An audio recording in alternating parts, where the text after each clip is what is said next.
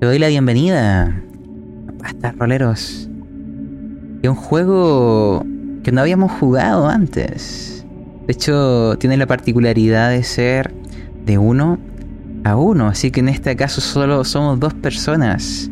Soy yo y está Kohaku. Bienvenida. Muy buenas noches, muy buenas tardes.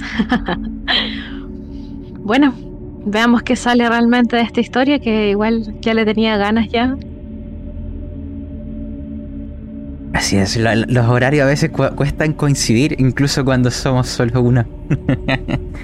sí. Mm, este juego, para dar un contexto, em, no ocupa dados, ocupa cartas Así que si estás en solo audio, eh, bueno, no es que vaya a afectar la experiencia porque lo vamos a ir comentando, pero está en video y ahí se verán las cartas que van saliendo del mazo.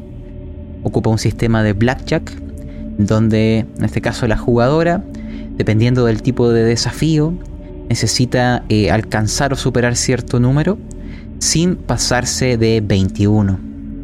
Este es un juego en donde eh, se inspira, ¿cierto?, en el cuento de Lovecraft de la maldición que cayó sobre Sarnath. Nosotros no vamos a jugar exactamente en la misma eh, ciudad, pero sí bajo el concepto de que es un lugar olvidado, de que algo terrible ocurrió. Y que en esta búsqueda, en este retorno, nuestra protagonista eh, quiere, quiere encontrar algo que solo existe ahí. ¿Nos podrías decir qué es? Bueno, básicamente lo que ella busca es una pequeña y para muchos insignificante caja de música. Pero bueno, cada quien le pone el valor a las cosas, hay que decirlo. Por algo será muy importante. Así es. O tal vez ella cree que es importante, hay que tenerlo en cuenta también. Así es, y también como otras diferencias, quizá con otros juegos, eh, podemos imaginarnos esto como un viaje de Dungeons, pero la jugadora...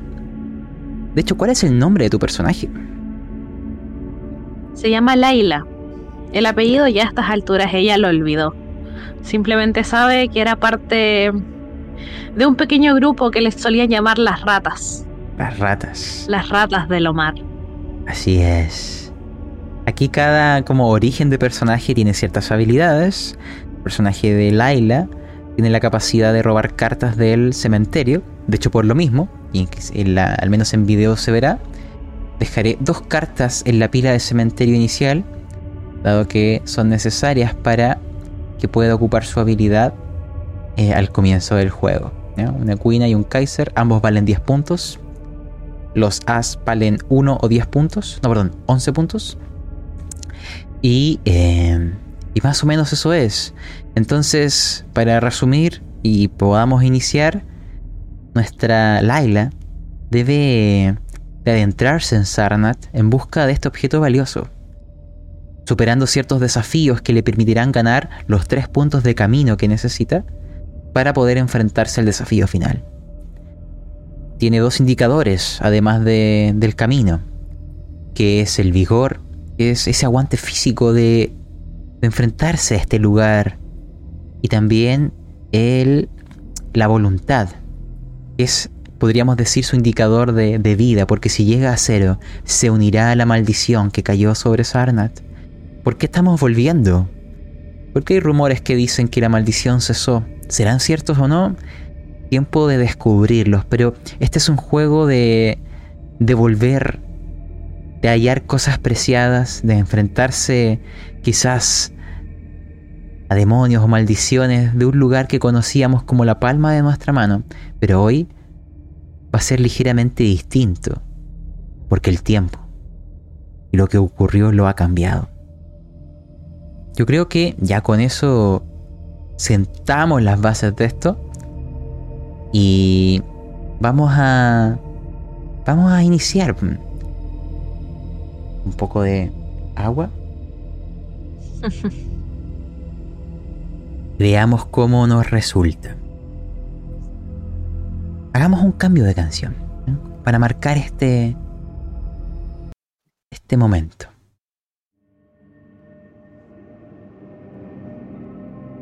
Sarnat. No quiero que piensen con ese nombre en la sarta de los cuentos de Lovecraft, porque estamos en una que es diferente. Imagínense metal, mucho metal, mega estructuras, enormes bóvedas de acero, grandes espacios vacíos, senderos casi eternos. La sensación de las distancias es difícil de plasmar. Somos como una hormiga en un gran estadio. Y después de un gran estadio viene otro y otro y cosas aún más grandes. La luz del sol es inexistente aquí. Todo está bajo una cúpula metálica.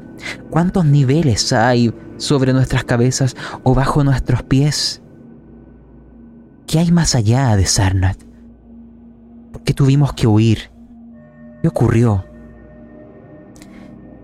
Todas esas preguntas buscan respuesta.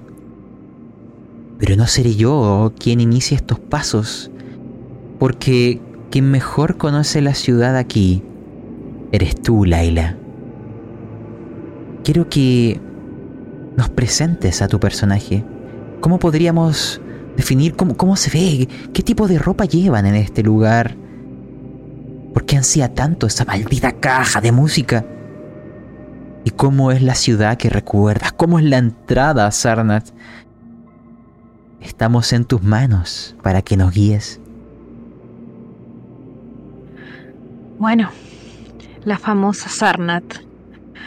Una gran y brillante ciudad en sus días, que ahora no es ni la mitad de lo que fue en su momento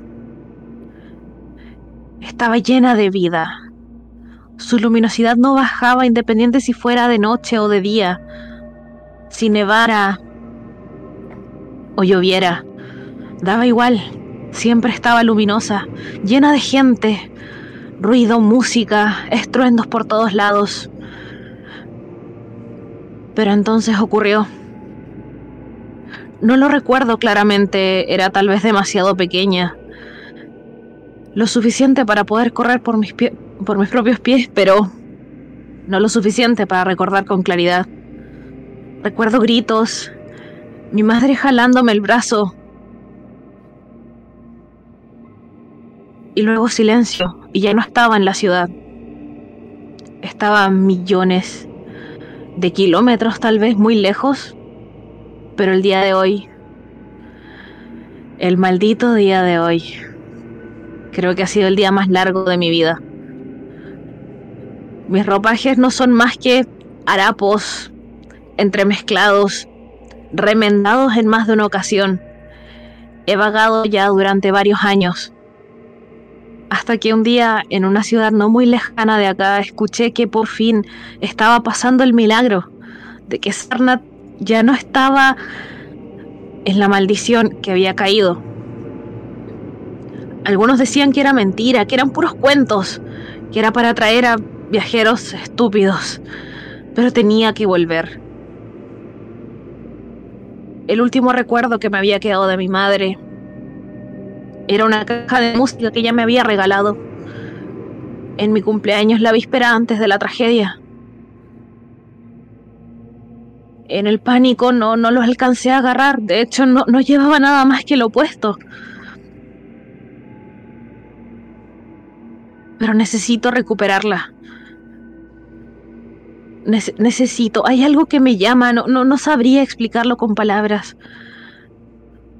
La veo cerca, magnífica, pero lúgubre. Sus edificios están extrañamente corroídos, pero no me va a detener. Recuerdo exactamente la calle y el piso en el que vivíamos en el que éramos felices, en donde estaba mi caja, mi casa, mi vida. Caminemos junto a ti. El lugar, tal como dices, da la sensación de que antaño inmaculado, hoy está oxidado, corrompido, como si alguien hubiera derramado agua sucia sobre una pintura. No es solo el color. Hay algo en el olor. Hay algo incluso en los sonidos de tus pies sobre el metal. También el continuo sonido metálico de tuberías tocando con tuberías, de vapores, de maquinaria. Y algo que... que antaño no era así. Una sensación de... no, lo ves. Pulan por ahí y por allá, ignorándote de momento. Son figuras. Te recuerdan a los seres humanos, pero son notoriamente diferentes. Son de alrededor de dos veces tu altura, con cuantiosas partes mecánicas, largos, largas piernas, largos brazos, cabelleras que tienen una elongación de metros y metros, pero normalmente sus cabezas están completamente calvas. Ojos protésicos. De hecho, su rostro parece ser simplemente un implante, porque basta que se gire en un momento para ver lo mecánico. Es como si portaran máscaras de vida, simulaciones de sus antiguos habitantes. Muchos de ellos tienen prótesis extrañas en sus donde deberían ir manos. Algunos tienen herramientas afiladas, contundentes. Los brazos a veces terminan en enormes punzones. A veces algunas articulaciones parecen pistones listos para funcionar como arietes y destruir cualquier cosa. Su caminar es pesado, pero sumamente ágil. Y van vagando, como si carecieran de rumbo. Sin embargo, en este mundo sin luz del sol, las luces artificiales de lámparas que aún parpadean, de fuentes energéticas que lánguidamente aún dicen, puedo seguir porque el ronroneo de los generadores aún lo oigo, te permiten ver y hacer contacto visual con rostros que antaño fueron de los tuyos, de tu gente, de los que no pudieron huir, de los que cayeron bajo la maldición. Sus miradas cristalinas permanecen congeladas y en este lugar te pregunto, ¿Cómo llegarás a aquella caja musical? Guíanos.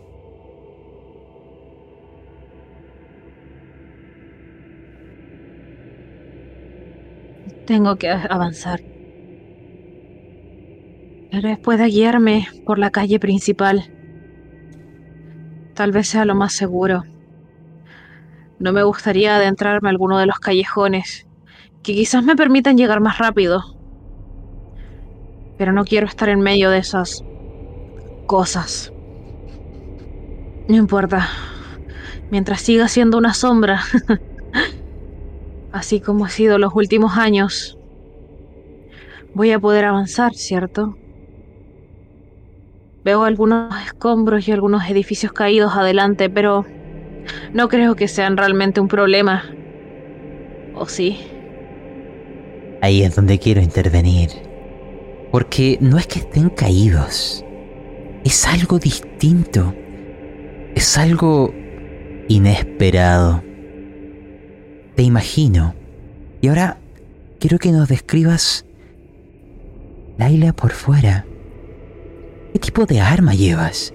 ¿Llevas estas armas de neutrones usuales de tu gente? ¿Llevas algún tipo de otro tipo de objeto? ¿Cómo te vas a defender de aquí? ¿Algún tipo de armadura corporal?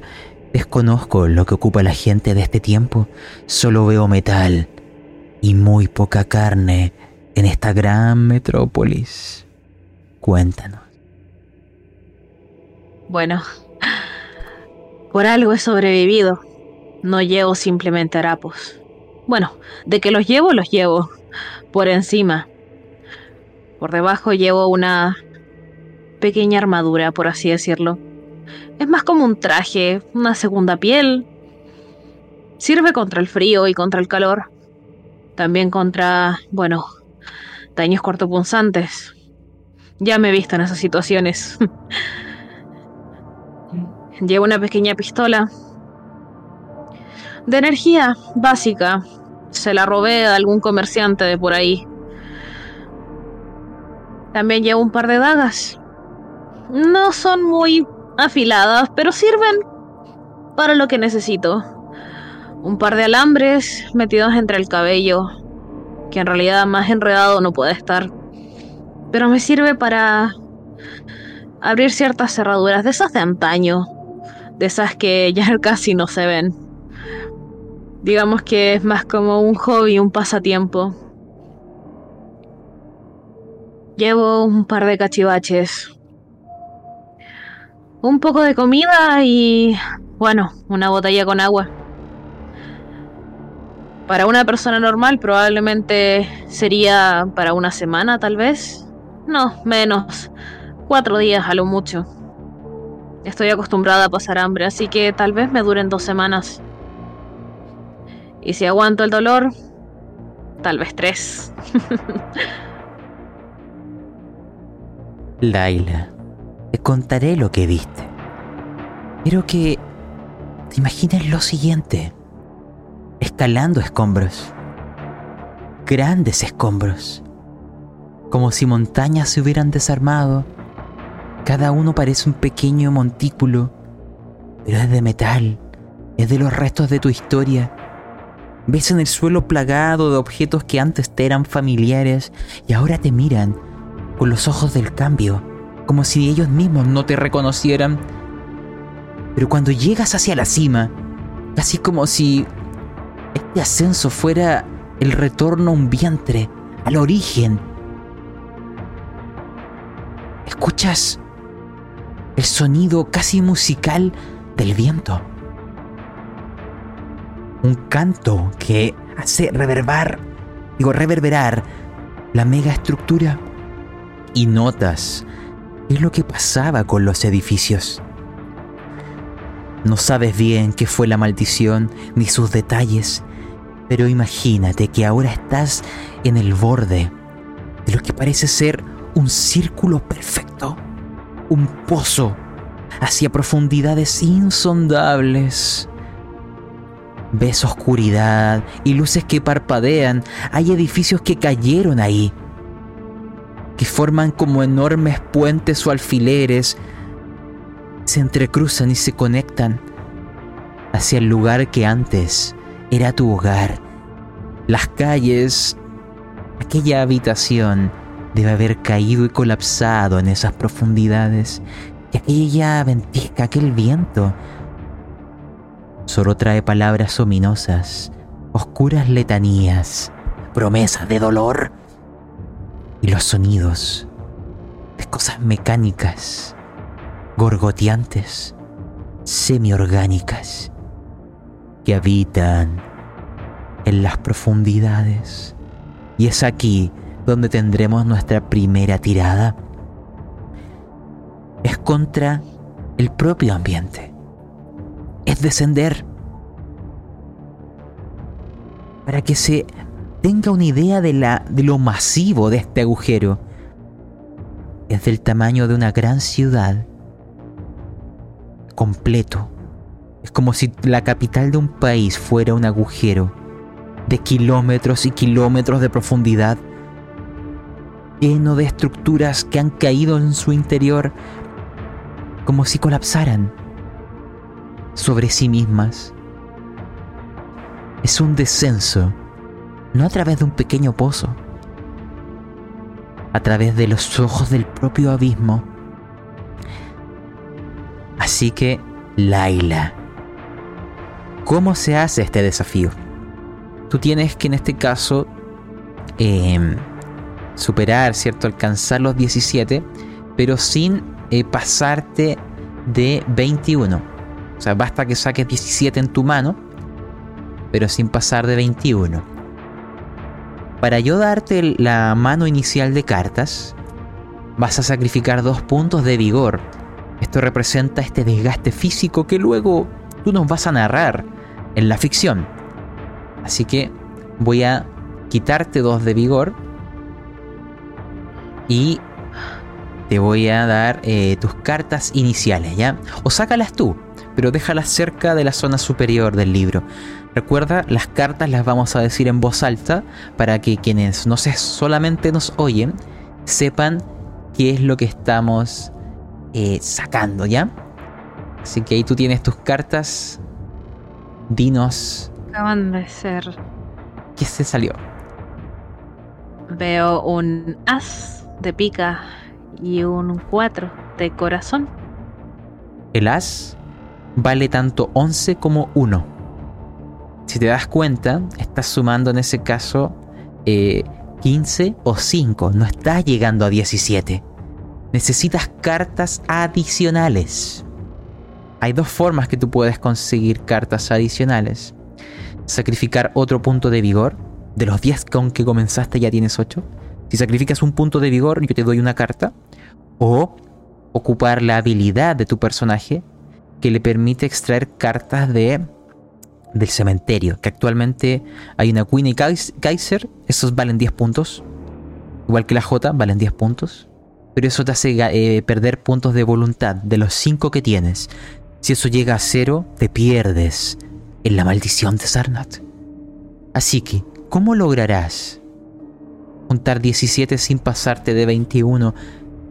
Decide pronto los sonidos mecánicos, el vacío siempre habla y observa.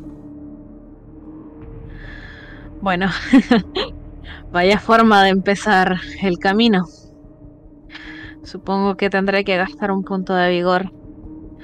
No me conviene de buenas a primeras perder la poca voluntad que traigo. De acuerdo. Saca una carta adicional, te resto el punto. Tienes 7 en este momento.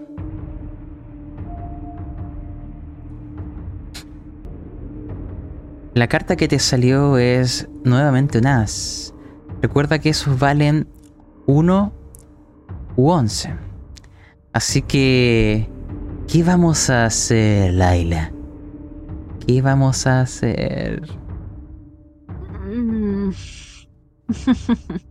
¿Quieres otra carta por otro punto de vigor? Sé que es difícil el descenso.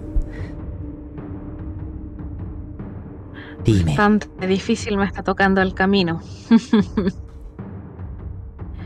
Pero bueno, ¿qué más da? Otro punto de, vigor. De acuerdo. De 7 llegas o bajas a 6. Y ahora te daré otra carta.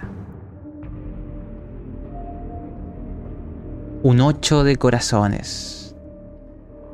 Dentro de estas combinaciones, dime, ¿logras sumar 17?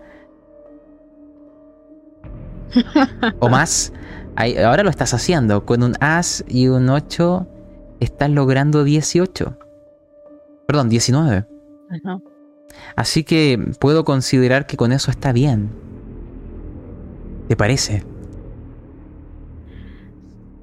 Me parece bien. Sumar 19 con ese 8 y un as. Así que lo que harás será ganar un punto de camino de los tres que necesitas. Pero ahora, todas estas cartas van a ir a la pila de descartes. Las dejaré eh, aquí abajo del escenario. Y mientras reajusto la cámara, porque creo que justo moví todo esto, quiero que tú nos describas tu descenso hacia las profundidades. Tienes uno de los puntos de camino y quiero que nos guíes hacia lo que será quizás un enfrentamiento contra algo que no es el ambiente es lo que mora ahí. Es algo que conocerás, que reconocerás. Pero quiero que seas tú quien me lleve hasta ese punto. La mesa es tuya ahora. Desciende al abismo. malditas bajadas. No importa. Hay que seguir. Hay que seguir. Todo sea por la caja. Algunos dirían No, Laila, ¿por qué haces esto, Laila? Es una estupidez, Laila. Déjala, Laila. No importa la caja. Pero a mí me importa, ¿ok? Aunque tenga que volver a este lugar. Mi vida entera estuvo acá. Porque quería querer volver. Pero bueno, tengo que concentrarme. Acá hay cosas extrañas que se mueven. Principalmente tuberías. Es extraño, es difícil de decir. Recuerdo vagamente que había una especie de bus que era una nueva tecnología para ese momento. No necesitaba chofer, bueno, es como la mayoría de las cosas. Pero era algo diferente, era más personalizado, por así decirlo. Aunque su interior no ganó mucho fanáticos, por así decirlo.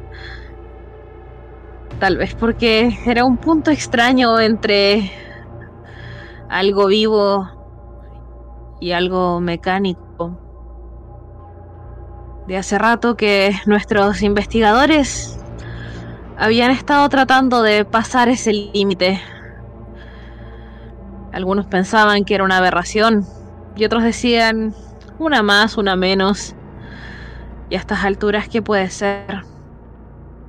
Sin embargo, poco antes de que ocurriera la desgracia, la maldición, fueron completamente descontinuados y quitados del camino. Quizás entre el abandono de la ciudad volvieron a, merodear esas extrañas criaturas. Laila, te tengo una pregunta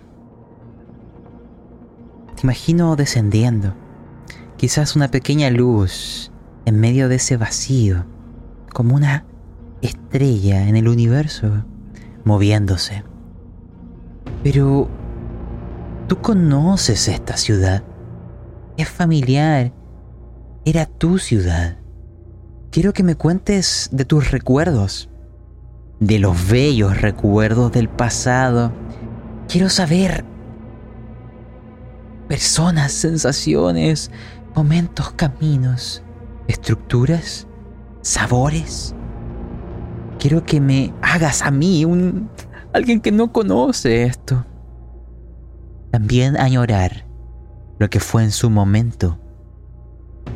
Sarnat, dime, ¿qué te liga emocionalmente a este lugar? Porque estás arriesgando el pellejo viniendo aquí. Háblame de la luz que se perdió. Sarnad era una ciudad maravillosa, de ensueño. Era la más tecnológica de todos los alrededores, de todo el mundo me atrevería a decir. Las luces brillaban, la gente reía, bailaba, se reunía en distintos lugares. ¡Uh, la comida! Debiste haber probado la comida. Eran esos sabores únicos que lograban no solo los chefs, sino que también con todos los aparatos que los cocinaban. Era realmente un sueño, era como vivir en un mundo de magia, pero tecnológico. Mucho metal, muchas cuerdas, por así decirlo, muchos cables. Y a veces no. Esa cercanía, ese punto extraño entre algo que parece humano pero a la vez no, que a algunos puede inquietar pero a otros fascinar. Todo era nuevo para mí, a pesar de haber vivido acá toda mi vida. Hasta ese tiempo, claro está. Era fascinante, la música no paraba. Oh, los olores que se mezclaban. No había ni una especie de olor extraño o nauseabundo a diferencia de ahora. Las calles eran pulcras, limpias. Prácticamente podrías comer del suelo y no pasaría nada. Era brillante. En el centro de la plaza, que bueno, debería estar por aquí en algún lado de este grandioso agujero, había una fuente con unas curvas que lograba que su agua girara en unas curvas precipitadas completamente. Había un orbe de agua que giraba justo arriba, pero no se caía el agua, simplemente era como una gran burbuja de agua, llena de peces de colores y algunos robóticos. Pero era hermoso, me encantaba venir a esta plaza con todos los colores y tal vez tiene que ver un poco con mi mente de niña que lo recuerda más maravilloso de lo que era. O quizás es mejor aún en el presente. Porque imagínate que los azares te permitirán llegar a aquel lugar de antaño. Pero hay algo diferente. Es como si la propia gravedad jugara una mala pasada. Porque dentro de este pozo ya has bajado kilómetros. La cima se ve como un punto de luz distante, casi como una estrella en el firmamento. Cada estructura sobre tu cabeza cubre un poco más de aquella luz, de esa entrada o de esa salida. Pero aquí, en las profundidades, tal cual como en el fondo de los océanos que esconde criaturas y secretos, hay algo. Empieza a brillar. Es líquido. Es la fuente, pero distinta como si hubiera sufrido una metamorfosis, como si la propia maldición y el metal que descendió y las profundidades lo hubieran alimentado, le hubieran insuflado una nueva forma, una nueva geometría, un desorden estructural bajo un caos ordenado. Es paradójico, es contradictorio, pero es real. Imagínate que estás viendo enormes corrientes de agua danzando como dragones unos con otros. Por algún motivo brillan, son ligeramente fosforescentes. Es en tener en su interior miles o cientos de organismos como si fueran planctons. Pero brillan con la artificialidad del metal, con la luminiscencia de una luz LED. Hay espirales, vórtices, bailes, y todo parece concentrarse en un lugar como si el propio líquido buscara superarse a sí mismo y comprimirse, forzando y doblando las leyes que rigen su propia materia. Y aquello,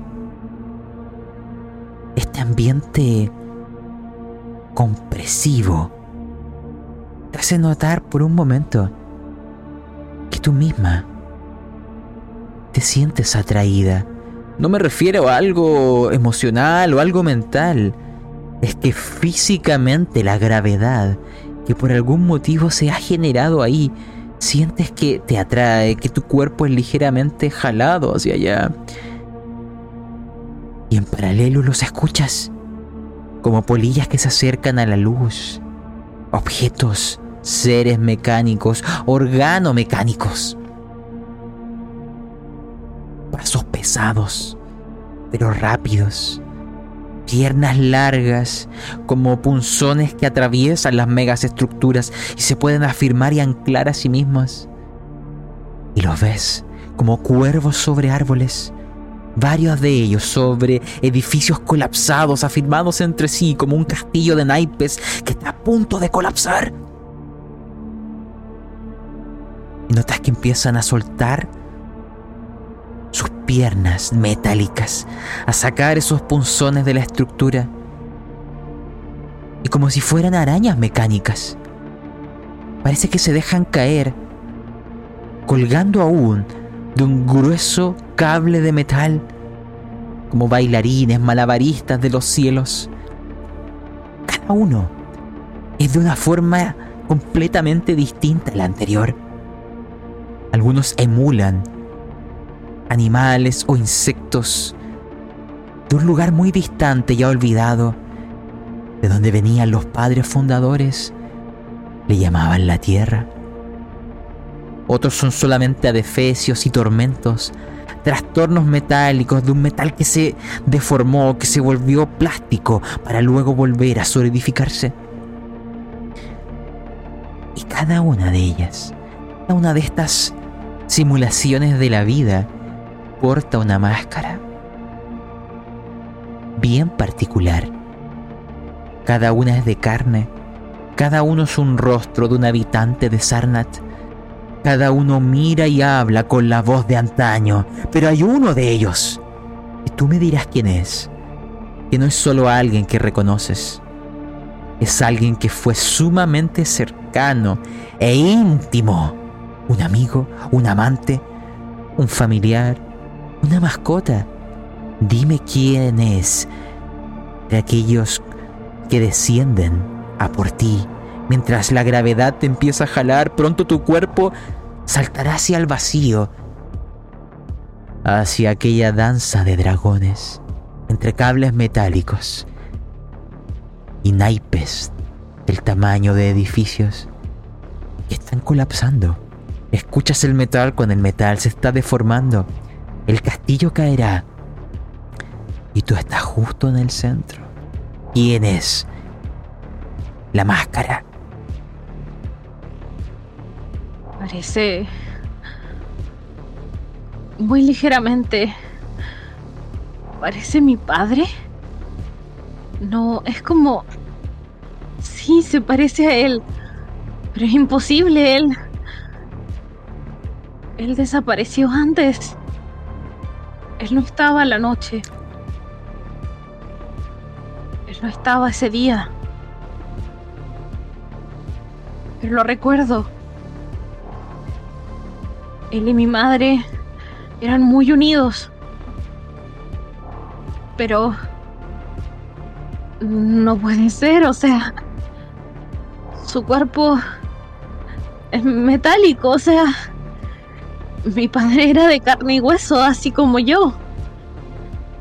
Pero ese rostro... No, no, no, no, este, este lugar me está jugando una mala pasada, no. ¿O, o sí? ¿Cuál era su nombre?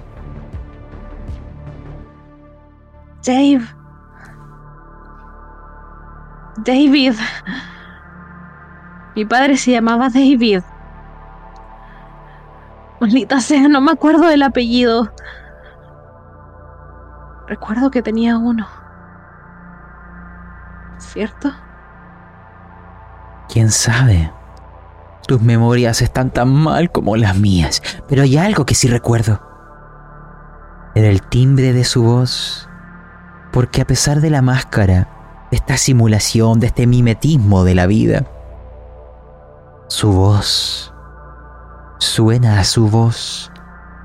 Cada palabra que ahora te diré son sus palabras y cada una remueve los recuerdos, memorias sepultadas sentimientos inconclusos. Laila, ven con papá, con nosotros. Vamos por ti. Abrázanos.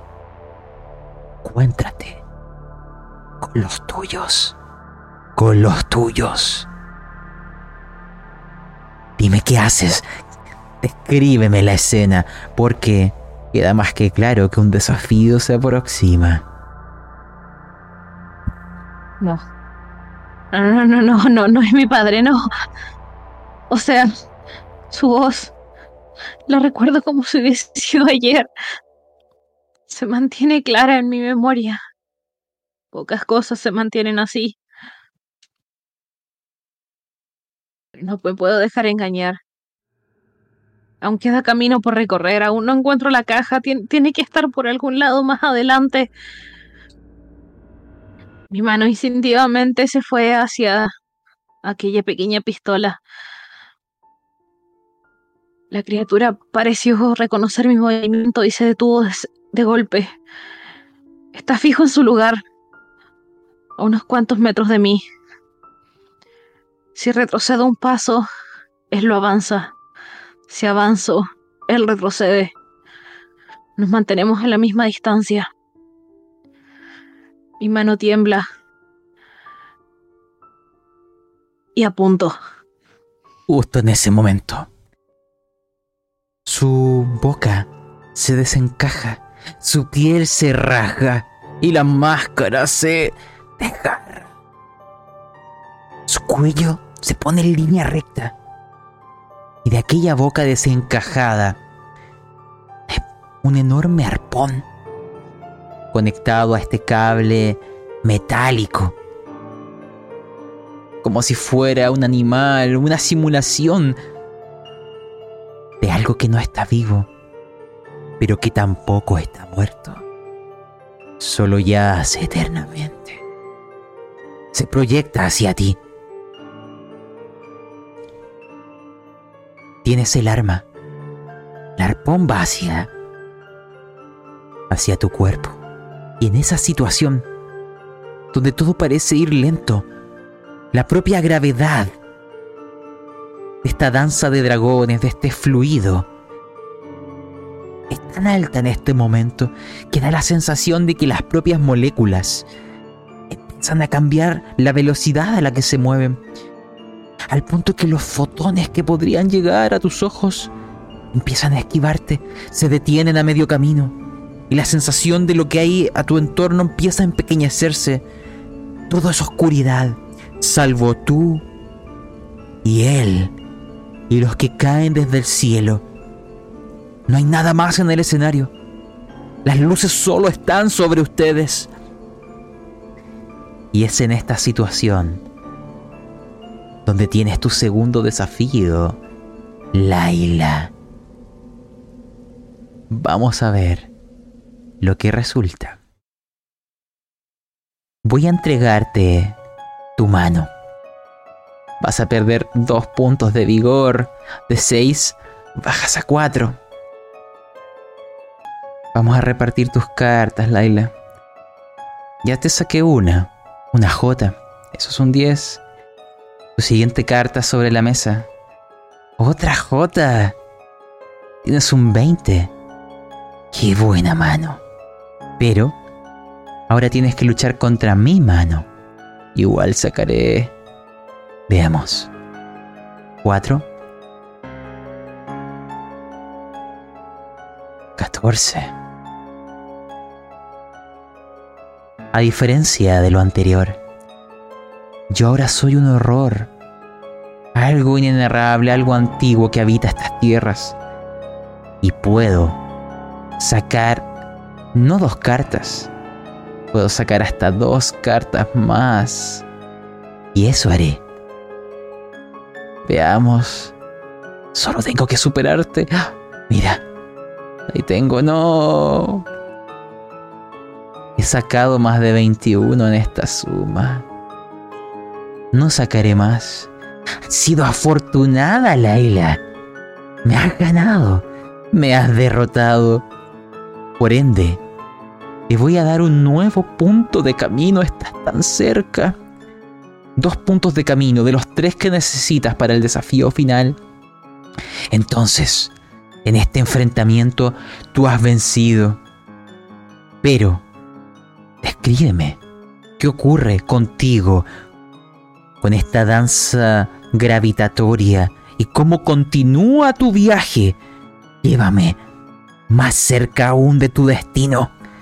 La mesa es tuya.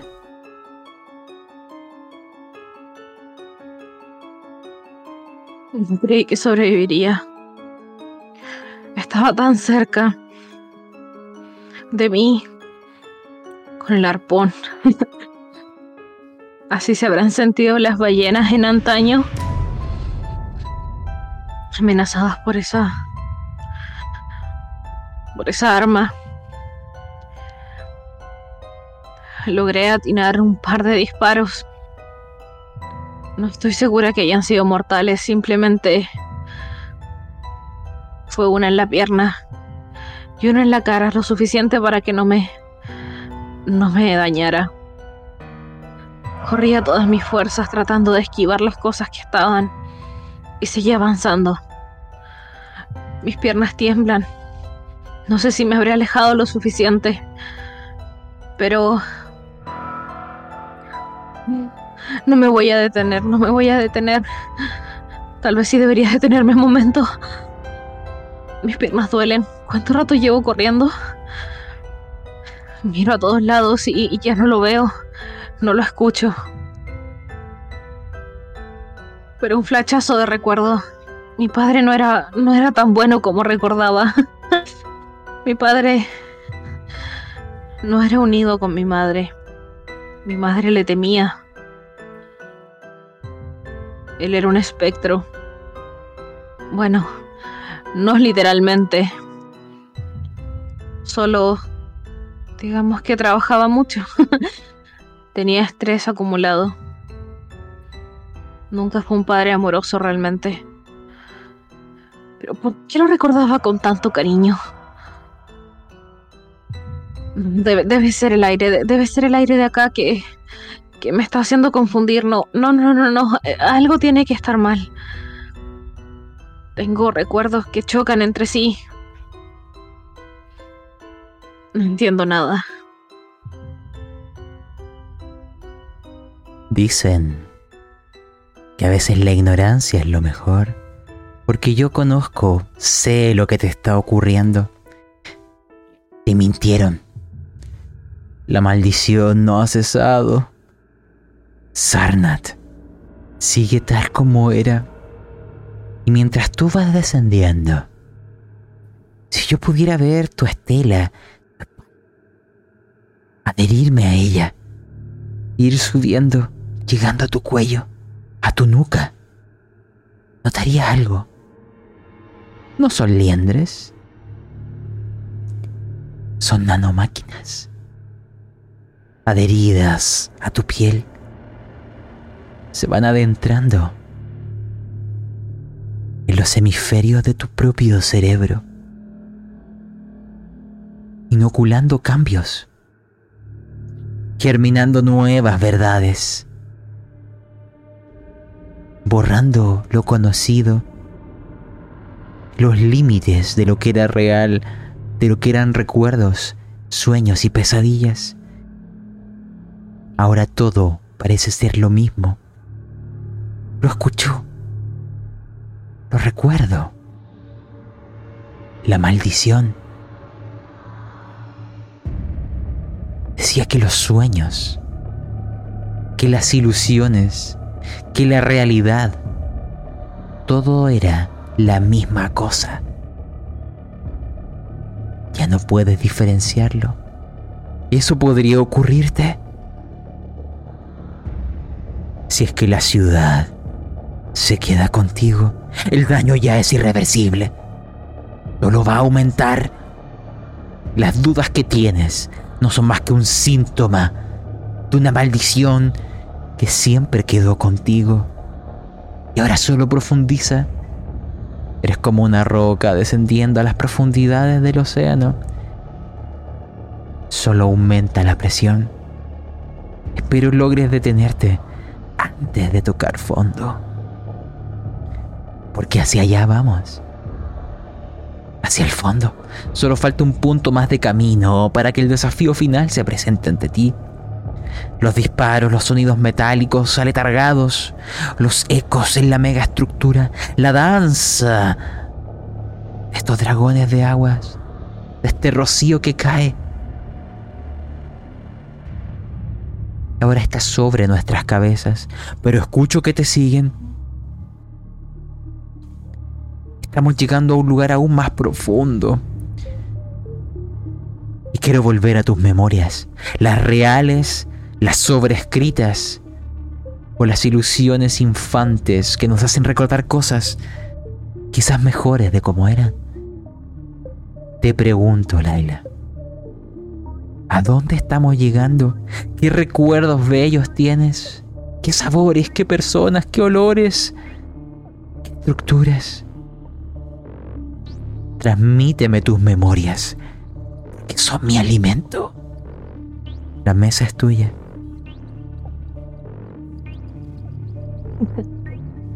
Estoy llegando. Lo veo cerca. un edificio ligeramente más bajo que lo que era en el resto. Se mantiene extrañamente en pie a pesar de estar en el fondo de este lugar.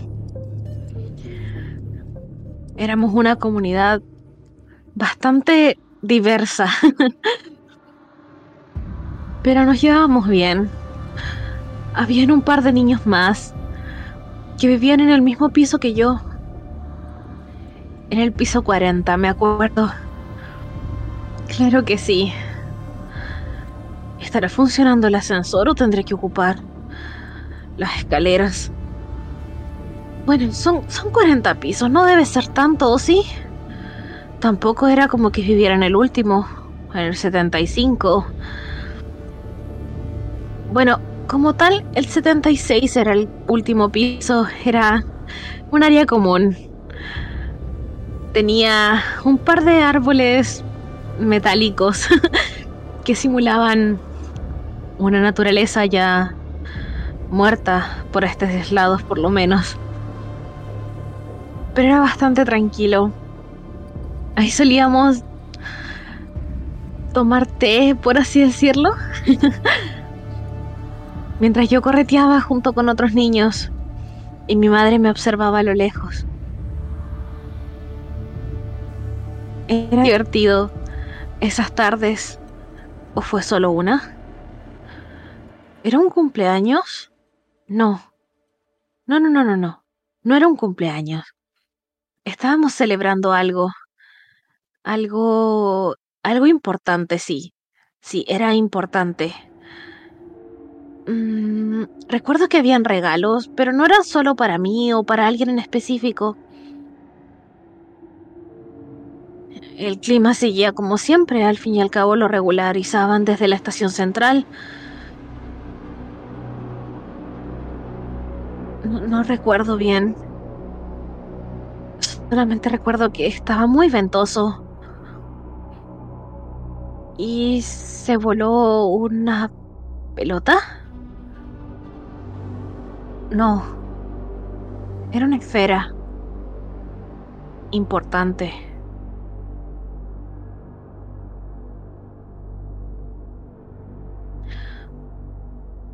Laila, aún no puedo contarte el secreto de lo que me estás sugiriendo. Solo si llegas al desafío final, te contaré no las medias verdades.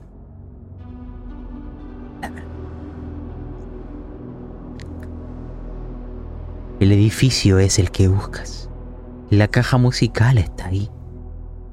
Y casi como si ella escuchara tus pasos, como si anhelara.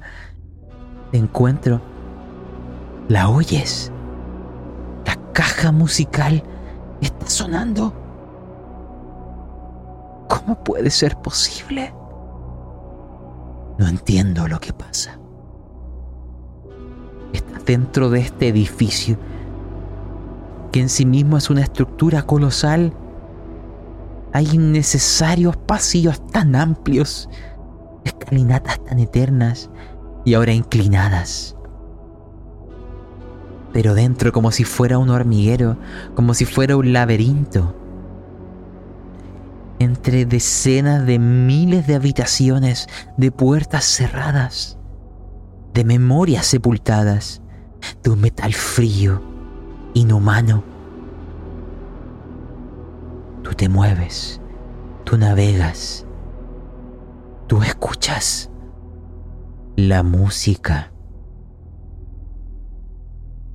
pero no estás sola. Tras tu estela, imagínate que aquel que tú llamabas David y los que antes danzaban por los cielos junto a él, se han hibridizado. La máquina se ha unido a la máquina. Donde antes habían un par de extremidades, ahora hay muchas de ellas. Como si fuera un maldito cien pies, como una mantis religiosa. Su cuello No, no es su cuello.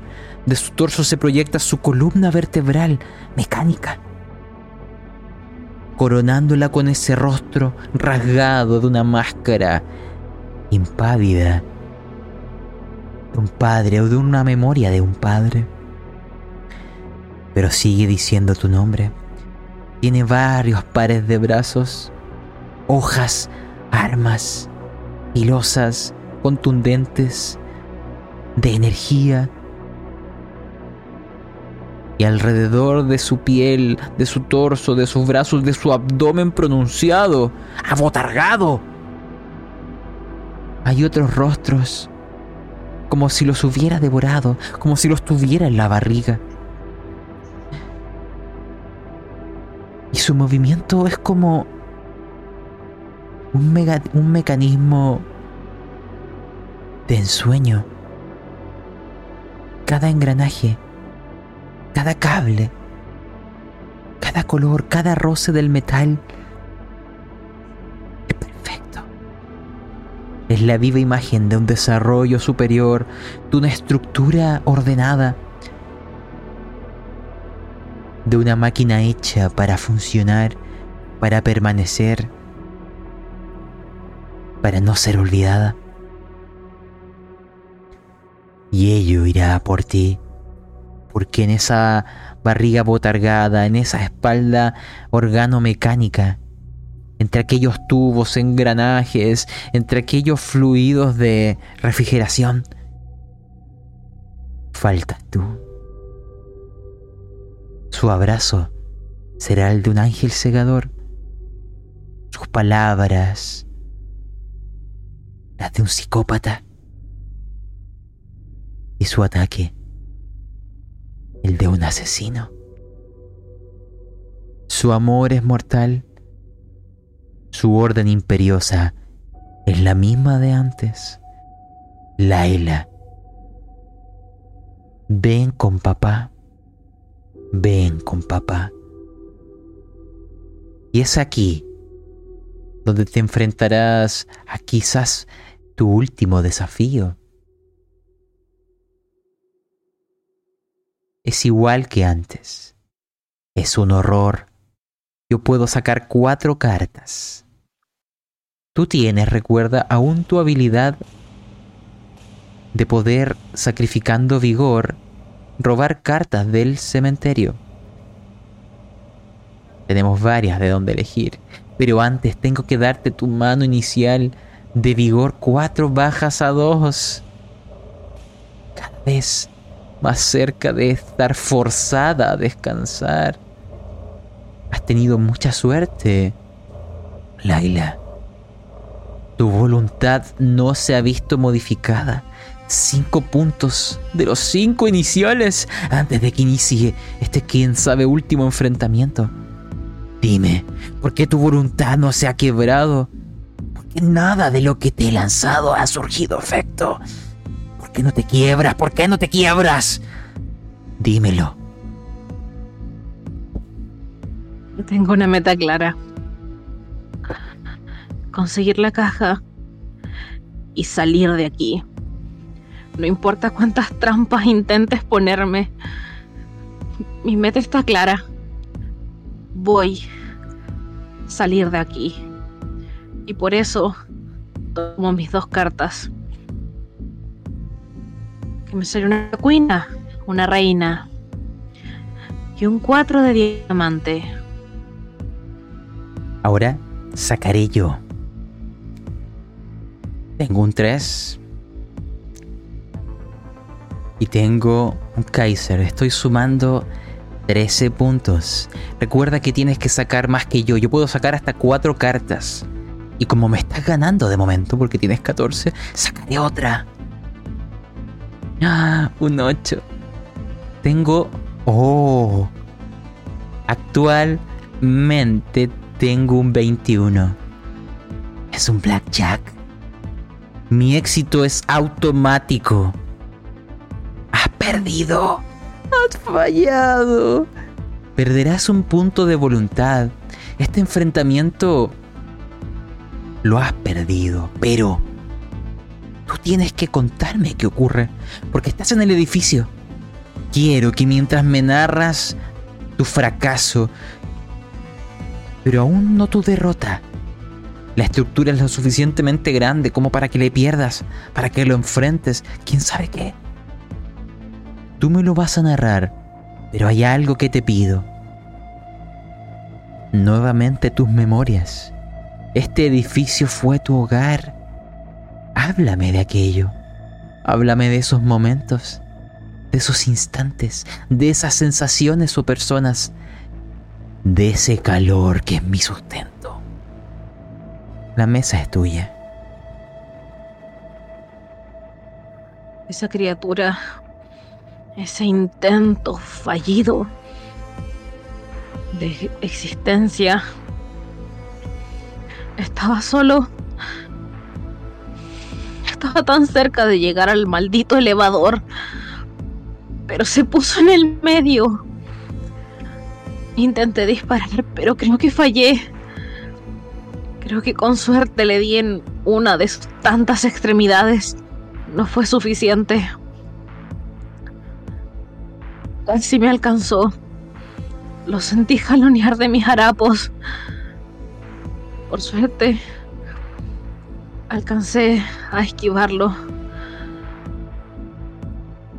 Lo único que me tiene aún tiritando. A pesar de que ya subí varios pisos y creo que estoy a salvo después de taponear la entrada de las escaleras. Es que donde sentí el jalón en mi brazo, mis harapos ya no están. Y aquel, aquella capa protectora, aquella primera piel, aquella armadura que me había servido tanto está completamente rajada. Mi brazo sangra un poco, pero no alcanzan a ser más que solo rajuñones. Pero lo rompió. Rompió la tela. Y cortó. Se supone que no se podía cortar. Yo misma lo había intentado cortar en más de una ocasión para vender alguna parte cuando sentí que moría de hambre vagando entre otras ciudades. Pero no... Está, está cortada, está... Está hecho tiras. Y entonces me acordé de aquella fiesta en la terraza. Era una fiesta que celebraba el edificio todos los años para los niños del lugar. Yo no estaba jugando con los niños, estaba corriendo de ellos. Les gustaba molestarme porque era extraña, porque mi padre no tenía una buena un buen rango a diferencia de los suyos. Porque mi madre Tenía una ligera deformación en la mitad de su rostro, por culpa de las heridas. Y porque yo era callada, siempre menuda y pequeña, y en más de una ocasión con más de una herida y moretón. Nada realmente muy visible, solamente se lograban ver a través del cuello de mi camisa o a veces con las manos enrojecidas de tantos castigos.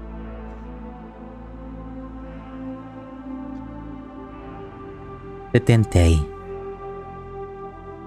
Llegaremos a ese balcón, a ese lugar, y aquí es donde te presentaré un nuevo desafío. Imagínate que aquellos tentáculos acuosos de estos dragones y giraban y se retuercen sobre sí mismos, descienden desde las alturas.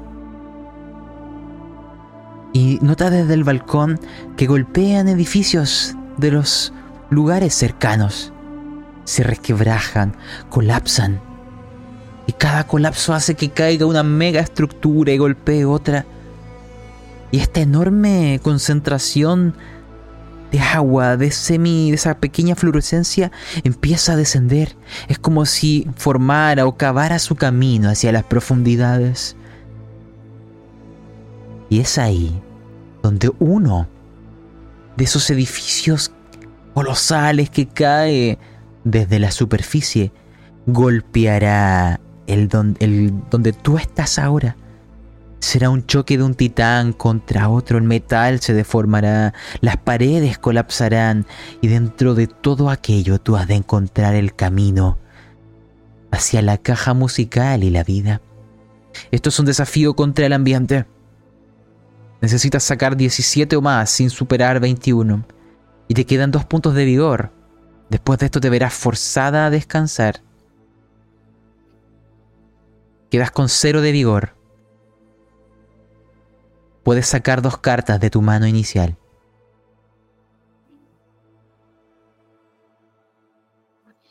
La primera es un dos. Un dos de corazón. Dos. ¿Y qué más te sale? Y un nueve. Un nueve de diamante. Ya. Si te das cuenta, no es suficiente. Necesitas sacar 17 o más. Algo que te recomiendo. Porque soy alguien dadivoso. Sarnat quita, pero también da. Es que ocupes la habilidad de las ratas del Omar. Solo tienes que sacrificar un punto de voluntad, tienes cuatro pero con ello podrías elegir una de las tantas cartas del cementerio, una que te permita sumar 17 o más sin pasarte de 21. ¿Te das cuenta? Tienes 11.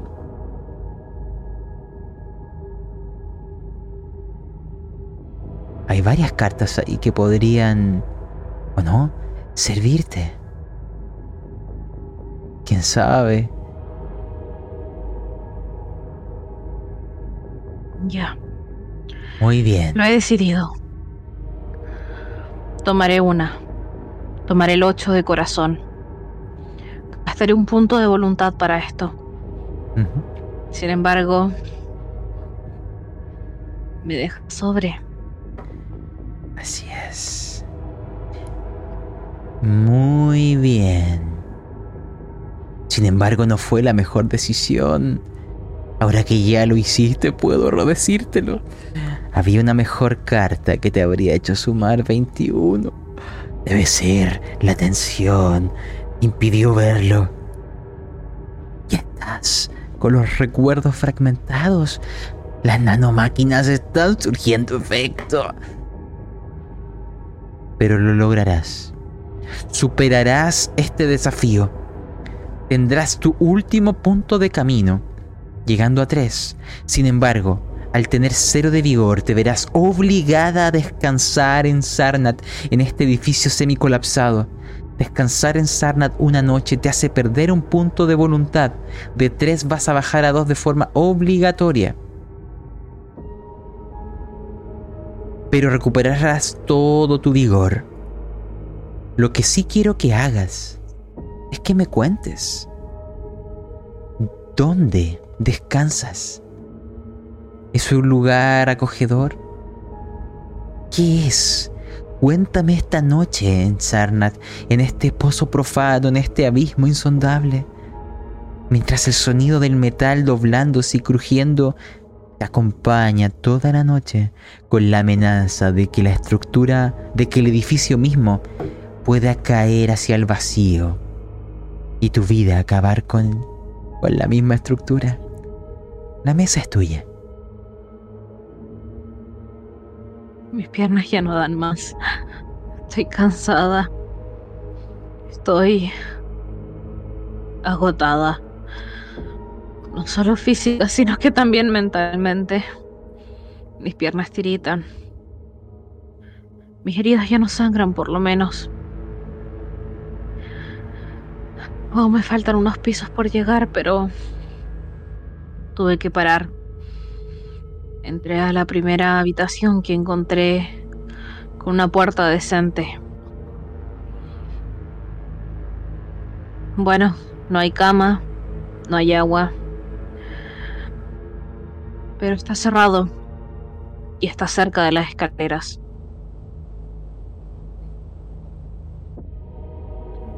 Supongo que me sentaré apoyada en esta misma. Reposaré mi cabeza en la madera, en la poca madera que hay en este lugar. La única puerta de madera que hay, de hecho. Es una pequeña bodega en realidad, en el justo al lado de, de las escaleras. No sé realmente qué guardaban acá. Bueno, al menos no estoy tan expuesta como en el pasillo. Puedo estirar mis piernas, aunque no acostarme del todo. Trataré de cerrar los ojos un momento. Quizás no fue tan buena idea venir.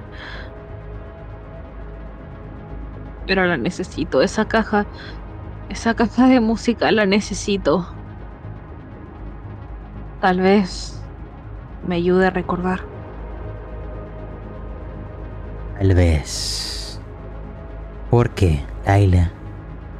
Vamos a llegar a la parte final de la aventura. Has tenido buenas tiradas. Solo un tropiezo. Te quedan dos puntos de voluntad. Necesitas al menos quedarte con uno para ser capaz de volver.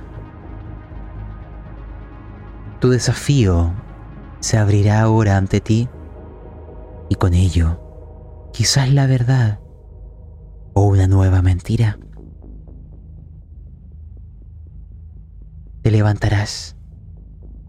Acá es difícil hablar del día y la noche,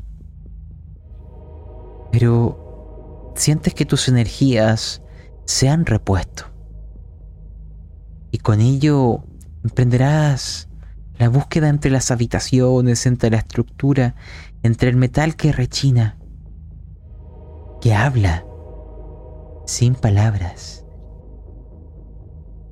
Y es ahí donde quiero detenerme. Porque antes me mencionaste un balón, una pelota. Quiero que imagines que oyes el rebote. Pam, pam, pam. Va cayendo por la escalera. No es cualquier pelota. Es tu pelota.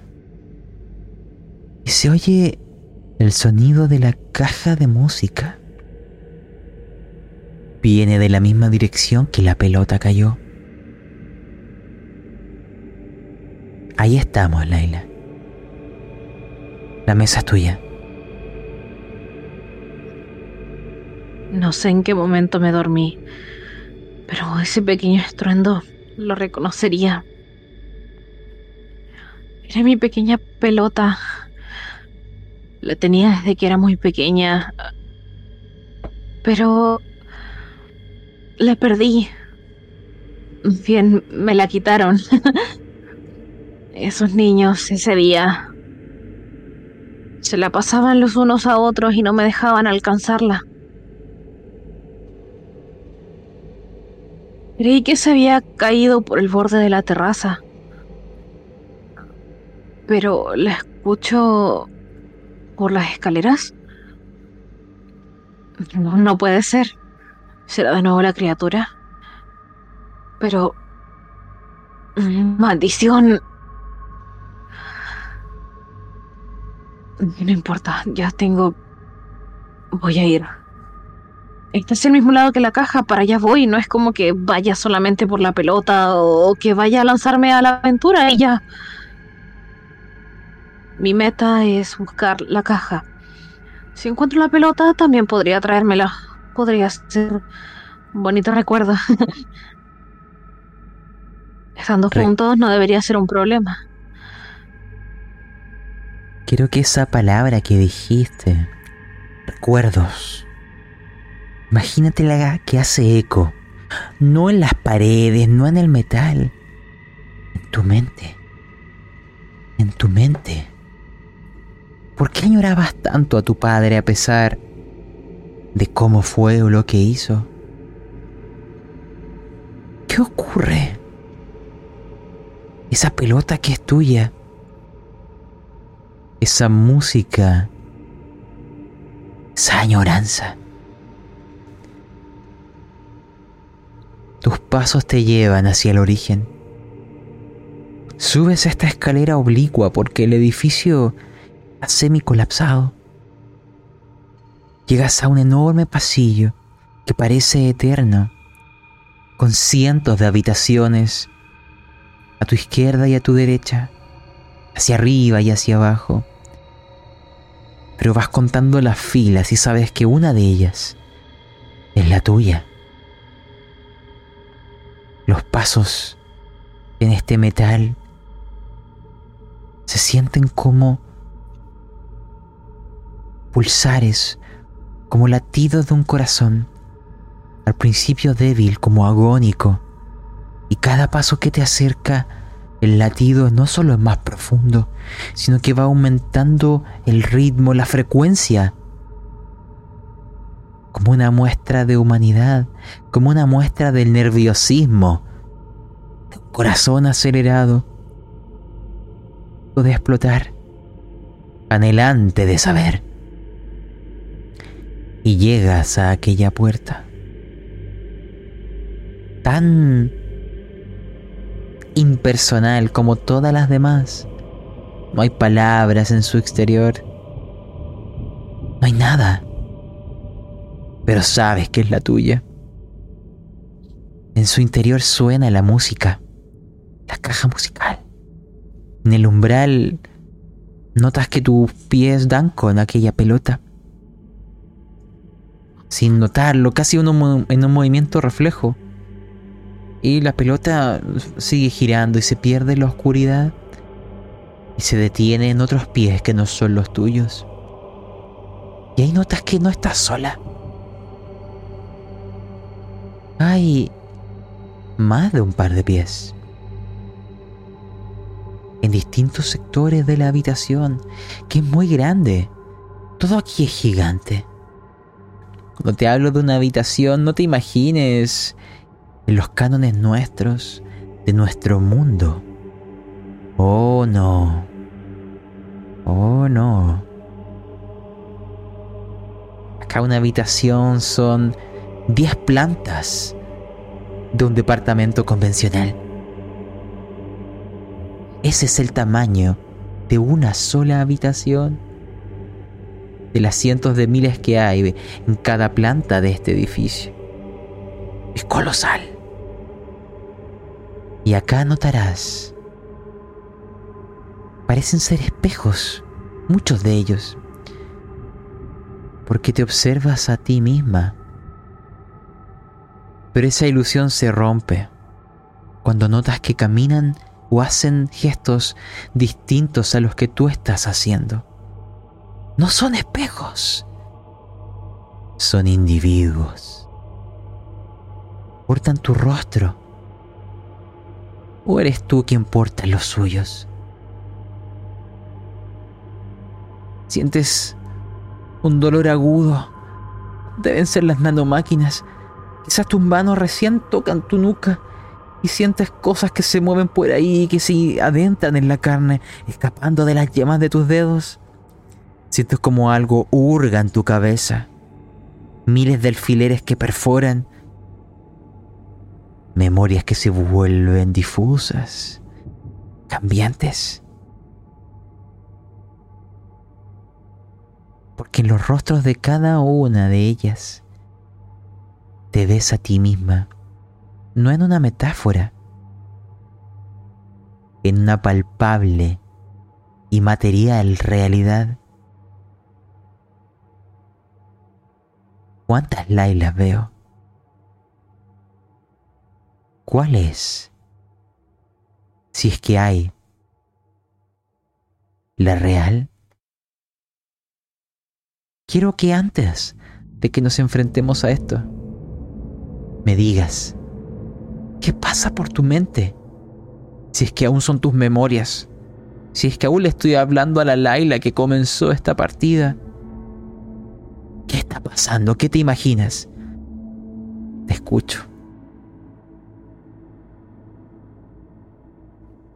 No entiendo. El miedo está corriendo por mi espina dorsal de arriba hacia abajo y de abajo hacia arriba. Todos se ven como yo, pero... Pero no es posible, o sea, yo, yo soy yo, se supone, ¿cierto? Yo soy Laila, hija de David y, y de Tana. Somos parte de las ratas del Omar.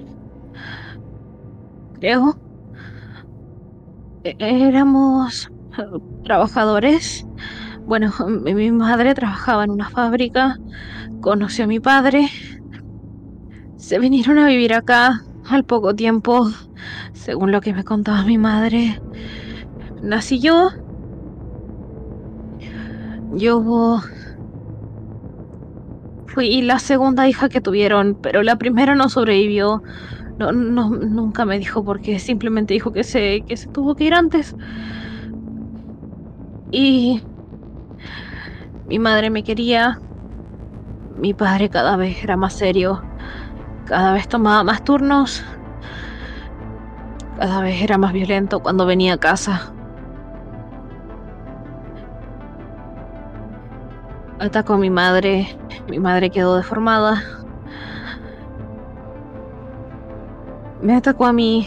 Mi madre me defendió. Al poco tiempo ya dejó de venir. Ya no venía para acá. Ya no volvía a la casa.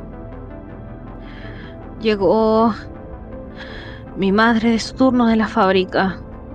Fuimos a la fiesta. Estaba jugando con la pelota, me la quitaron, se perdió. Nos devolvimos a casa. Mi madre me gritó por perder la pelota. Yo lloré. Ella suspiró. Me dijo... Me dijo que... ¿Qué me dijo? Que al día siguiente sería mi cumpleaños y tendría algo especial para mí. Pero no importaba. Al día siguiente, antes de que ella se fuera de turno, me pasó la caja. La caja musical. La escuchamos juntas. Me dio un beso en la frente se fue. Pasé todo el día escuchando la caja de música. Vi que tenía un pequeño cajoncito abajo, pero no tenía la llave. No sabía cómo abrirlo. Era una cerradura antigua de esas que ya no se veían. Por eso quise aprender a abrirlas. Pero entonces Mi madre llegó corriendo antes de que supuestamente terminara su turno. Me pescó del brazo, la caja se me cayó de las manos. Creo que se deslizó por el suelo. No se rompió, sé que no. Porque seguía escuchándola de fondo. Ella me jaloneaba. Bajamos por las escaleras. Porque el ascensor estaba atiborrado de gente. Bajamos corriendo, ella me tomó en brazos, seguimos corriendo por la plaza, pasamos al lado de la fuente, seguimos corriendo. Ella tropezó, caí al lado de ella. Me levanté, la ayudé a levantarse, corrimos un poco más. Entre la multitud mi mano se soltó la de ella. Algo me golpeó la cabeza y cuando desperté ella estaba en otra ciudad. Mi madre no estaba. Mi madre no estaba. Pensé que había dejado la ciudad con ella. Pero ¿qué pasó después? Estuve vagando por ciudades, mendigaba comida, aprendí a robar para sobrevivir. Estuve un tiempo con otros niños. Todos teníamos cicatrices y heridas antiguas. Me separé del grupo. Empecé a investigar sobre la ciudad, saber qué pasó. Me enteré de la maldición, ya habían pasado varios años. Y al poco tiempo empecé a escuchar rumores de que se había disipado la, la maldición. Mi primer pensamiento fue venir por la caja musical y por mi madre. Pero cuando llegué acá solamente recordaba la caja musical. ¿Por qué solo recordaba la caja? La caja, había un cajón. Si yo movía la caja tenía algo adentro. Algo adentro de la caja musical era importante. No, no recuerdo. No tengo borrones en la memoria. Me faltan lapsos de tiempo. ¿Pasó después? Y algo que quizás te dé cierta revelación o cierto tormento.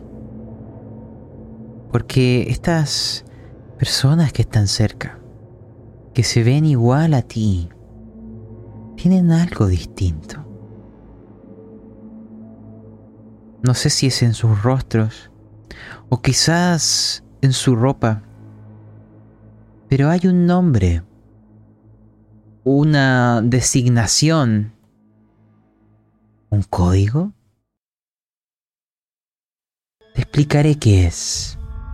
Y quiero que a partir de esto me digas qué piensas, qué significa. ¿Ves lo siguiente? Todas llevan el nombre L4Y14. L4Y14. L4Y14. Laila. Laila. Hay veces que uno puede leer los números como letras, ¿no? Laila. Laila que tu padre no te trataba como esperabas? ¿Era tu padre? ¿O era tu dueño? ¿Eres alguien o un autómata? ¿Tus memorias son tuyas o son nuestras? ¿Qué en la caja? ¿Qué en la caja? Es solo música. Es una memoria. ¿Eres única? ¿O hecha en masa? ¿Eres un sustituto de algo? o fuiste creada o concebida porque te deseaban tener. Te recogieron o te construyeron, te crearon. ¿Qué hay en la caja? ¿Qué hay en la caja? ¿Qué es la música? ¿Es la música realmente?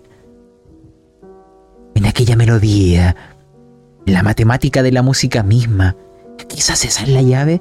Son las ecuaciones en forma de canción la caja? ¿Qué hay en la caja? ¿Quiénes te rodean? Dime, Laila, ¿serás real? ¿Eres una copia de ellas? ¿Una más? ¿O ellas fueron hechas como copias de ti? Yo no lo sé, mis memorias están tan dañadas como las tuyas. Ay, y ese dolor en la nuca. Las nanomáquinas siguen obrando, siguen obrando. ¿Por qué? Guárdate tus impresiones. Haremos el enfrentamiento final. Y dependiendo de lo que ocurra, tú escribirás la verdad. Te explico. A diferencia de lo que te has enfrentado antes, el desafío final tiene una habilidad especial y la voy a definir o inventar en este momento. Normalmente si tú fallaras perderías un punto de voluntad y con ello incluso en el fracaso podrías intentar huir de la ciudad. Este enfrentamiento con lo que hay aquí cobra dos puntos de voluntad si fallas. Si, te si caes aquí, no podrás huir. Te unirás a la ciudad. Lo que eso signifique. Ya veremos. Fuera de ello, puedo sacar hasta cuatro cartas. e incluso ocupar tu misma habilidad. ¿Cuántas veces las, los puntos de voluntad que has gastado? Tres veces. ¿Soy tú misma? ¿O soy una versión mejorada? Quizás tú eres la copia y yo soy la original. ¿O es todo una maldita mentira? Ese es el problema cuando las memorias fallan. ¿Qué es la realidad? No importa. Quizás es mejor vivir en las dulces mentiras. Pueden ser nuestra verdad si es que ignoramos que es una mentira. Laila o L4Y14, no sé cómo llamarte. Vamos a iniciar. Vas a perder dos puntos de vigor para sacar tu mano. Recuerda que puedes sacar o gastar más puntos de vigor para sacar cartas o gastar voluntad para sacar una del cementerio. Yo también voy a sacar mi mano. Di en voz alta qué cartas te han salido. Bueno, claramente me salió un 4 de diamante y otra cuina, otra reina, esta vez de pica. Supongo que algo apropiada para la situación, ya que yo sé que soy la real. No me vas a lograr engañar. Yo sangro soy un humano. He crecido. Mi, mi sangre es azul como todos los demás. Todos saben que los humanos sangramos así. Supuesto, dice Laila, una de ellas. Laila. Laila, Laila, Laila, Laila, Laila. ¿Cuántas oigo? ¿De cuántas voces es este coro? ¿O es simplemente la estructura que genera este efecto sonoro y solo hay una de ellas? Yo estoy sacando un 5 y un 6, 11, pero yo puedo sacar dos cartas más. Recuerda, puedes gastar un punto de voluntad de los dos que te quedan para robar una del, eh, del cementerio, de la pila de descartes. Hay muchas cartas. Tienes que superarme a mí sin superar 21. Voy a sacar otra carta que actualmente me estás ganando. A ver. Tengo acá eh, un 15, tengo un 20. Tengo un 20. No me atrevo a sacar la siguiente. Vamos. Tienes que ganarme. Tienes que sacar 21. Vamos. Tienes 14 puntos. Necesitas un 7. Hoy no veo ninguno. Ninguno. Voy a gastar un punto de vigor. Necesito. Necesito un 7. un 6. Un 20. Actualmente estamos... Ah, pero mira lo que puedes... Mira lo que puedes hacer. Puedes robar... Exactamente. Hay un as. Y ese puede ser un 1. Y con ello sumarás justo 21. Fascinante. Un as de corazón.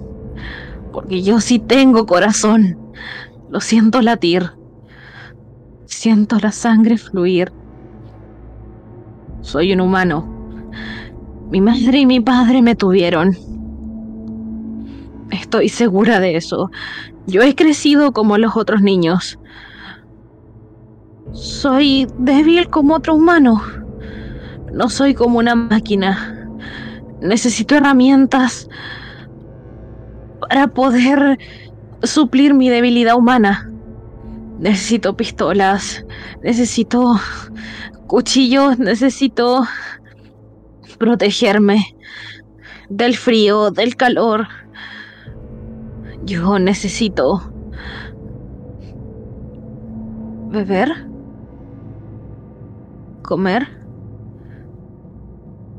Sí, claro que sí, los necesito. Yo, yo traje mis víveres. Soy un humano como el resto.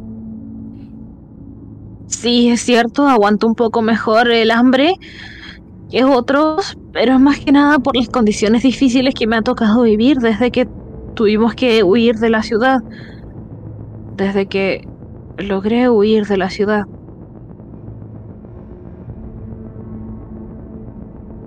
¿Y en la caja? ¿Qué hay en la caja? ¿Qué hay en la caja? Laila, Laila, Laila, Laila, Laila. En la caja... La caja de música está al lado mío. La levanto del suelo. Saco aquel pequeño alambre de entre medio de mi enmarañado cabello. Y escucho un pequeño clic. Lo abro delicadamente, no quiero que se rompa. Y hay un un sobre. Es como un pequeño paquete. Dejo la caja a un lado mío, sobre una pequeña mesita. Mejor la guardo, la voy a poner al tiro en, en mi bolsillo. Ah, ahí está mejor, en, entre mis ropajes. Ahora sí, el paquete. Lo desenvuelvo Hace mucho ruido al desenvolverlo, pero no me importa. Miro alrededor, todas las Lailas, no, todas estas criaturas extrañas que quieren tenerme, quieren confundirme, me miran. Tienen la misma curiosidad que yo en el rostro. Dentro de ese pequeño paquete hay una pequeña tarjeta que dice mi pequeña Laila y está firmado por una empresa. Tiene un pequeño logo en la esquina. Pero la letra de mi pequeña Laila está escrito a mano. Reconozco la letra de mi madre. Y junto al y pegado a la tarjeta hay una una memoria. Parece un dispositivo de memoria antiguo.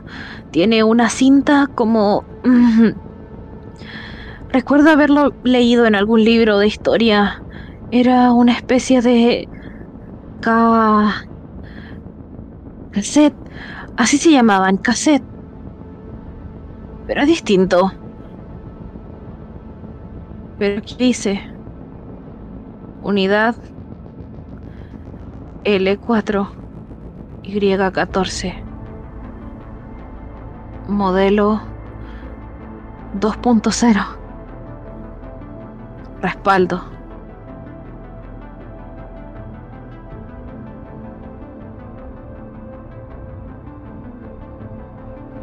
Quizás esas son tus memorias, las verdaderas, las que no cambiaron por la maldición. La caja les protegió de las nanomáquinas las demás Lailas o las L4Y14 siguen pronunciando tu nombre como autómatas sin voluntad, como un reflejo macabro de tu propia individualidad. Parecen ser un colectivo. Parecen haberse haber dejado de ser lo que antes eran. Tienes que salir de aquí. El lugar sigue colapsando. Has superado el desafío. Pero hay preguntas que tengo para cerrar esto. Tú me narrarás tu escape. ¿Qué es lo que quiero saber? Porque tus memorias te las llevarás contigo. Me gustaría saber cuál fue el precio de este viaje. ¿Cómo te va a cambiar esta experiencia? ¿Cómo te va a marcar? Saber eso, esa huella, esa cicatriz indeleble que quedará contigo cuando escapes de Sarnat y en tus manos lleves algo más que música, las memorias de algo que aún no sabemos qué es, pero quiero pensar que es la verdad. La mesa es tuya, llévanos hacia el final.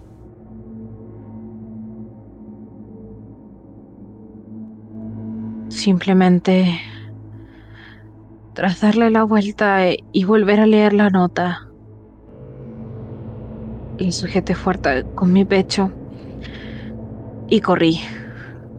Decidí correr. Ya después la podría revisar con calma.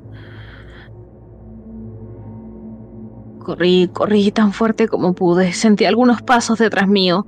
Algunos iban al mismo ritmo que yo y otros iban más lentos. Algunos parecían cojear.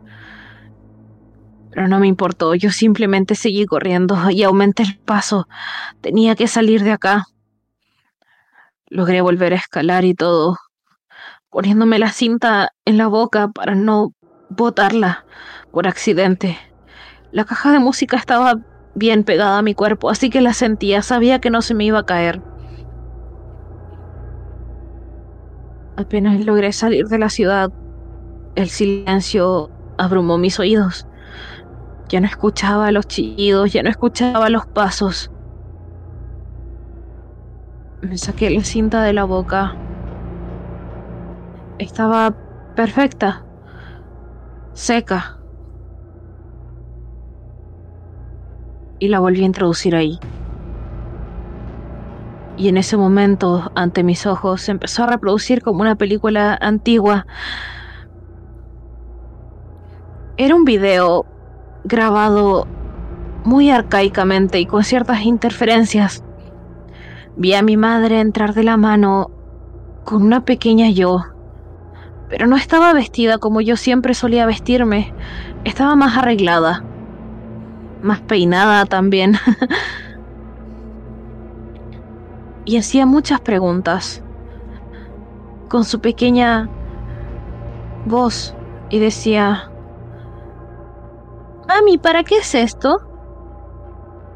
Mami, ¿qué hacemos acá? Y mi madre simplemente le sonreía y decía, es algo necesario.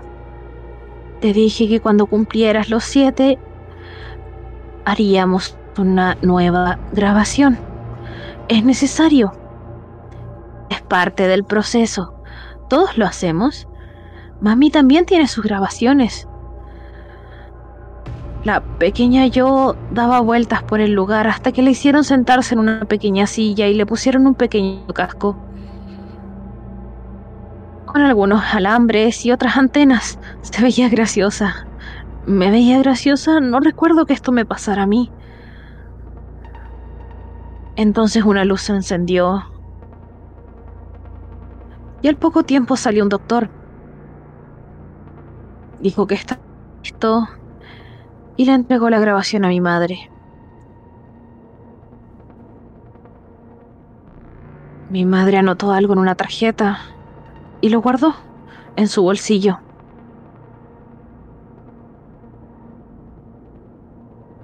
Eso era todo. Esta grabación estaba guardada acá. Pero...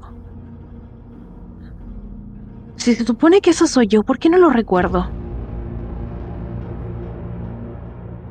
Madre se veía feliz, no tenía ninguna herida. La pequeña yo hasta se veía con más energía. No se veía triste ni se escondía detrás de ella. Tenía curiosidad por todo, simplemente le gustaba observar el mundo. ¿Qué fue lo que pasó? Pero... ¿Qué imaginas que mientras te haces esas preguntas, has dejado a Sarnat? Estás a kilómetros de distancia con aquello en tus manos y las paredes metálicas en algún lugar más prístino, limpio, reflejante. Podemos verte, quizás por primera vez. Veo tu rostro, la piel, los ojos, la duda, tu cabello. Mis manos se mueven. Toco mi cabeza. ¡Ay! La nuca nuevamente. Esas nanomáquinas. Pero esta vez sí, tus dedos tocan tu nuca. Miren el reflejo. Hay algo extraño. Al tocar con mis dedos no lo siento. Porque el reflejo me muestra algo que no recuerdo que sea así. Tu cuello, tu tronco. Veo algo mecánico ahí. Como si aquel cabello y aquel rostro fuera solo un accesorio. Una máscara. ¡Ay, la nuca! Imagínate que tus dedos se hunden aún más en ellas. Y notas que no es que sea un agujero. Es una ranura. Una ranura de memoria. La que tienes en tus manos. ¿Ves en el reflejo que eres algo distinto a lo que recordabas? Tú huiste de Sarnat, pero la maldición se fue contigo. Te engañabas a ti misma. ¿Qué eres? Te imagino con lo siguiente y quiero que tú me describas esto para terminar. Que la memoria se ingresa en la nuca. No quiero que me digas qué es lo que ocurre, no quiero que me digas qué es lo que recuerdas. Quiero que me muestres el reflejo, donde se ve tu rostro, aquella máscara humana sobre este tronco mecánico. Solo quiero que me digas, ¿qué expresión veríamos? ¿Qué expresión vemos? Cuando Laila se hace una con las memorias que trajo desde Sarnat. Mis ojos se abren. Mis pupilas se delatan. Y la sonrisa que estaba manteniendo se cae. Simplemente vuelvo a mirar mis manos, miro mi reflejo, toco mi cuello, engranajes, engranajes y más engranajes. Miro mis manos, se ven humanas. Miro mi brazo, la herida, y donde tenía esos pequeños juñones. Introduzco mis dedos. Rejo parte de mi piel. Más sangre, más líquido azul sale. Más engranajes. Corté un par de pequeños cables donde viajaba ese líquido azul. Es... Huelo. Huele a combustible. Extrañas risas se escapan de mi garganta. Busco la botella, la cantimplora, el, el líquido. Lo abro, lo destapo, lo huelo. Huele igual. Miro mis reservas de comida, siguen intactas. De hecho, están duras y algunas partes mohosas. Esta comida tiene por lo bajo un mes. Cierto, hace un mes que no como. ¿Eso significa que nunca fui la real? ¿Qué pasó con mamá? ¿Qué hice?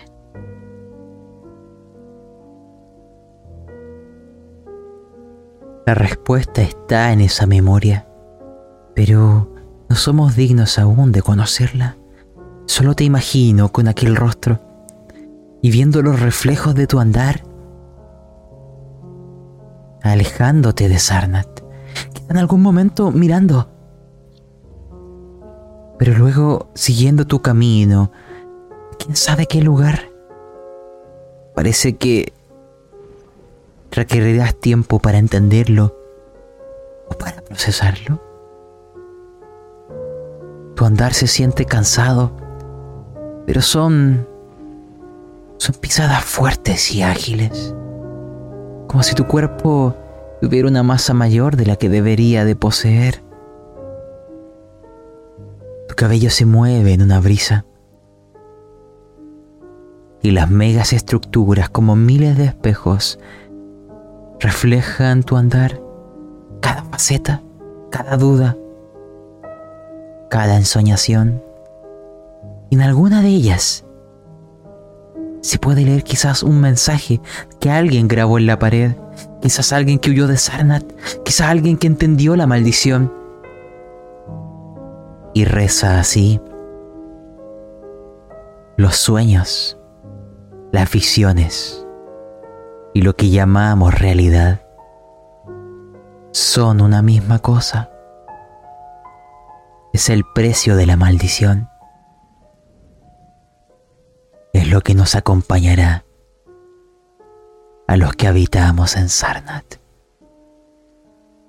Y entre estas dudas y divagaciones, ya no hay límites claros, no hay certezas.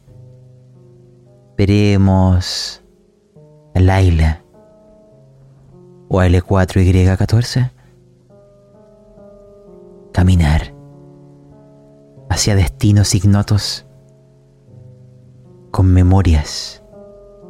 Espero le den las respuestas que buscaba o sean las puertas a nuevas preguntas. Pero esa ya es otra historia, porque acá hemos terminado nuestra, nuestra aventura del retorno a Sarnat. Así que, Kohaku, te pregunto, palabras finales, impresiones, primera vez al menos que ambos jugábamos esto, así que te dejo la mesa. pues en realidad estuvo entretenido, me gustó bastante. Em, debo ser sincera, no me esperaba ese giro de acontecimientos. Yo solamente fluí con la trama. Pero me gustó bastante. Eh, uh, qué decir. Sarnat siento que por lo menos en cuanto a historia del retorno a Sarnat te da una libertad tanto para expresarte como para crear mundos que me agrada bastante. Siento que es bastante moldeable y se puede, digamos, ir incluso para otro tipo de, narraciones, por así decirlo. No solo irse por el suspenso o por el terror, por así decirlo. Eh, siento que tiene harto juego y me complica el tema de las cartas, porque he de decir que jamás en mi vida he jugado algo que no sea, no sé, las cariocas, por ejemplo, que bueno, ya tal vez la gente más entrada en años sepa. Pero yo de blackjack, póker o cosas así jamás en mi vida había entendido. De hecho, recién ahora vine a entender bien más o menos cómo, cómo va eso de las cartas. Pero es más divertido así con una historia que contar que, bueno, sobre todo narrado por ti, para que andamos con cosas. Muchas gracias. De hecho, terminó siendo esto como algo, no sé si cyberpunk o transhumanista, pero como tecnológico, ¿cierto? Así que, de hecho, al menos se va a intentar que la portada del episodio refleje un poco eso. Podemos decir que hubo grande inspiración en el arte conceptual del manga de Plane. Ahí intentaré buscar una imagen de, ese manga, a ver si para portada, si es que encuentro una de resolución adecuada. Pero no, también fue un juego entretenido. Yo nunca había jugado estos que requieren solo cartas. Se intentó salir del Sarnat como más, por así decirlo, versión antiguo y lanzarse a un Sarnat futurista. Eh, lo de las máquinas tampoco lo tenía como en la mente. Simplemente cuando vi la pelota caí. Cuando mencionaste la pelota se me ocurrió. No, no, no hay una asociación lógica clara, simplemente ahí fue como que la chispita y dije, ah. fluyó, eh, fluyó. fluyó. La historia Sí, y, y bueno, eh, mensajes finales, este juego es de Primigenia Austral, es un juego para un narrador y un jugador, o sea, no es que... Eh, no podíamos invitar más gente, por decirlo de una manera, está hecho para ese formato ocupa cartas y, tokens que pueden ser, no sé, monedas, porotos. Nosotros utilizamos el roll 20 y simplemente unas fichas con barritas de vida para mostrar aquello. Eh, tuviste buena suerte en las cartas, salvo esa que, que, fallaste, pero que podrías haber tenido éxito si hubieras elegido otra carta con tu habilidad. Y, pero lo bueno es que al final te dio justo el número que necesitabas para poder sacar el 21 y superar mi 20, porque estuvo muy al límite.